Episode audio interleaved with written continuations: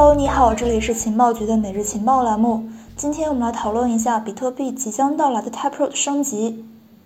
今天也就是二零二一年的十月十一号，比特币持续向上拉升，截至到十月十二号凌晨，触达了五万七千八百二十四点六美元的价格水平，基本上已经收回了五月份以来的跌幅。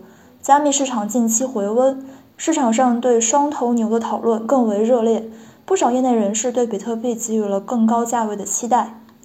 在这样的一个背景之下，我们关注到比特币的网络的一个重要技术升级 ——Taproot 升级，将会在下个月启动。这将是比特币发展历程中最为值得关注的一个里程碑事件。二零二一年六月十二号，根据这个数据显示，比特币 Taproot 升级已经被锁定，并且将会在今年的十一月份被激活。Taproot Watch 网站甚至还制作和发布了一个影片来表示庆祝。这也就意味着，十一月份比特币网络达到指定区块高度，也就是七十万九千六百三十二的时候，Taproot 将会被激活。与 Taproot 相关并且包含在 Bitcoin Core 零点二一点一中的比特币改进提案 BIPS 将会自动启动。由于 Taproot 升级将会是继2017年比特币隔离见证之后最大的一次技术拓展，因此呢被人们所广泛的关注。尤其呢是在比特币的爱好者眼中，这次升级是意义非凡的。Taproot 升级被寄希望于改善比特币网络的可扩展性、隐私性还有灵活性，提高使用性能和用户体验，同时也更大程度上减少对链上的影响。那么，比特币为什么需要升级？Taproot 具体是怎样的一次升级？它会对比特币的网络产生什么样的潜在影响？能否助推比特币价格飙升呢？首先，我们来看第一个问题，就是比特币为什么需要升级？众所周知，比特币自诞生之日起，除了存储和交易之外呢，几乎是不具备其他功能的。它的价值更多体现在贮藏手段和数字黄金这个特性上。而作为价值转移的基础设施，比特币网络一直存在着可扩展性和交易效率的问题。比特币区块上限大小为一兆，这也就导致了比特币网络中每秒处理的交易笔数为七左右。因此，比特币网络交易确认速度非常的慢，网络拥堵问题始终在困扰着比特币的用户。近些年来，比特币的社区呢也一直在研究和尝试扩容方案。二零一七年八月份。比特币社区通过激活隔离见证升级，来试图改变比特币的可扩展性。隔离见证通过把每笔交易的数字签名信息从区块链里面去掉，并存储在基本交易块之外，从而减小了区块的尺寸，来去改善扩展性的问题。但是，这对比特币的网络可扩展性的提升呢，依然是不够的。比特币的社区在不断的寻找其他的方案去解决。包括后来的比特币二层扩容方案——闪电网络，虽然说很大程度上改善了比特币的交易堵塞的问题，但是比特币网络性能相比起主流的区块链网络而言，仍然是有很大差异和空间的。这也就使得比特币很难成为一个高交易体量的数字资产。此外，比特币网络的隐私安全问题也急需解决。一方面，比特币在技术层面的程序脚本设置会公开合约条款内容。会暴露参与方的信息。另一方面，比特币目前的 ECDSA 签名之中，身份信息可以从多重签名交易的签名中免费获得。通过技术手段呢，同样可以追踪到参与方的信息。随着比特币网络的普及和参与人数越来越广，这些问题就越来越突出了。为了提升比特币的隐私性和交易扩展性，二零一八年的一月份。比特币核心贡献者 Maxwell 在研究了 MAST 技术之后，首次提出了 Taproot 概念。后来，他与多个核心开发者一起研究出了一种新的签名方案，并将其纳入了 Taproot 计划，在协议更新中展现。二零一九年五月六号，比特币协议开发人员 Peter 向比特币开发者邮件群发名单发布了一个名为 Taproot 的软分叉提案。二零二零年一月份，Taproot 软分叉升级提案已经正式作为比特币改进提案发布，相关提案序号为 BIP 三四零杠三四二。截至今年六月份，已经获得了比特币社区和矿工的支持，即将正式被激活。那么，Taproot 升级是什么呢？和以太坊网络一样，比特币每段时间呢也会进行更新，也就是网络的软分叉。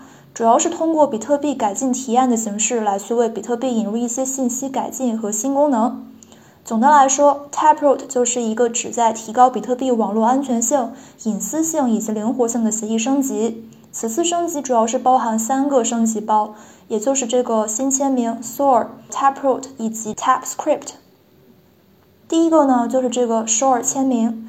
Sor 签名最早是由德国数学家和密码学家 Klaus P. Shor 于2008年提出的数字签名方案。这一算法签名将作为比特币一直以来使用椭圆曲线数字签名算法的替代方案。但是，相比椭圆曲线数字签名，它具备更多优点。其中最为显著的一点呢，就是允许签名聚合，也就是说，可以将参与交易的多方聚合为单个的 Shor 签名。这不仅可以减少签名占用体积，还可以使得多签交易和网络上的任何其他交易变得无法区分，从而去减少信息的暴露，提高私密性和安全性。同时，Shor 签名算法与原有的 ECDSA 签名都同样使用这个椭圆曲线 SECP 二五六 K 幺和这个哈希函数 SHA 二五六。这保证了其可以以最小的改动兼容比特币目前的公钥私钥生成机制。第二个就是 Taproot，Taproot 可以看作是这个 MAST，也就是默克抽象语言树的一种应用。Taproot 在与 MAST 相似的这个前提之下来运作，将交易支出条件划分为默克尔树哈希。但是与原有的比特币脚本逻辑相比，Taproot 结构仅仅显示出一个由支出条件的默克尔根和原始公钥的组合生成的经过调整的公钥。Taproot 结构与这个 Shor 签名技术结合之后，可以隐藏比特币交易中的部分脚本，而不需要暴露过多的这个交易细节信息。只有在非协作式支出，也就是 Script One 和 Script Two 的时候，才需要披露 MAST 的存在。而且只需要去披露被执行的部分。通过这一个方案，不仅可以去减少比特币的交易体积，还可以隐藏中间数据来去保护用户隐私。第三个部分就是这个 TapScript，BIP 三四二是 Shor 和 Taproot 的补充升级，它添加和更新了一些操作码。这些操作码呢是指定要执行的操作的机器语言指令的一部分。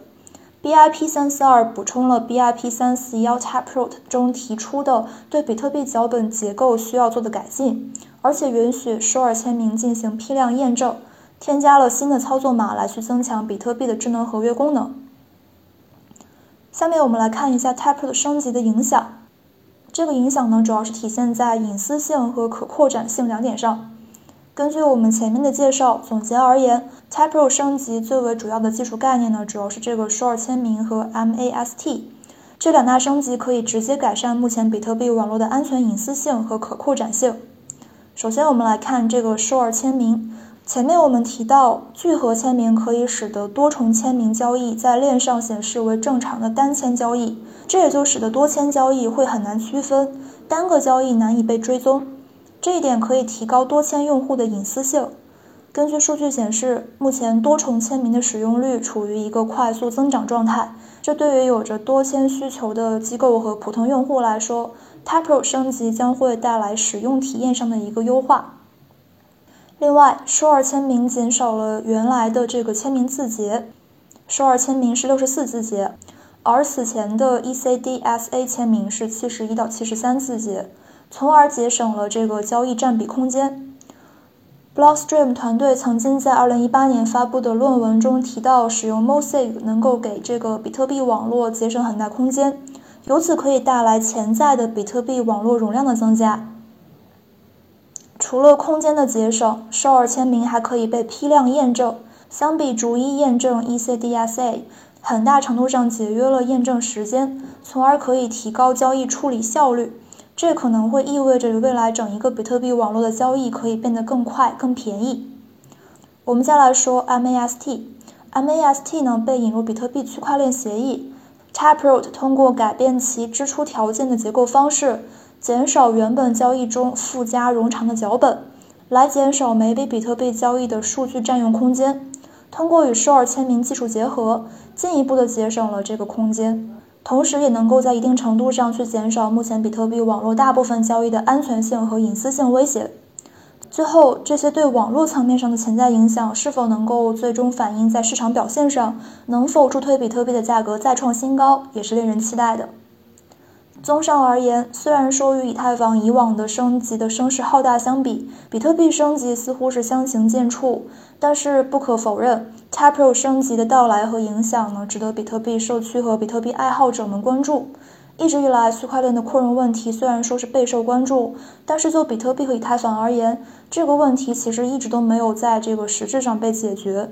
比特币闪电网络的发展虽然是有进展，但是与以太坊 Layer 2相比来说，总体收效甚微。目前以太坊已在转型之路上，这次的 Taproot 升级对于比特币而言是一场及时雨，有望增强其隐私属性和支付属性。巩固和提升比特币在众多的数字资产中的竞争力。那么今天的内容就讲完了，具体的文稿你可以在 OE APP 的底部消息中查看。同时也欢迎你将这个想法在评论区一起交流。如果你想要进群或者是获取资料的话，你可以来添加情报局的助手，微信号是贝贝零零零幺六八，这个贝贝就是汉语拼音的贝贝。那么，感谢你的收听，明天我们再见吧，拜拜。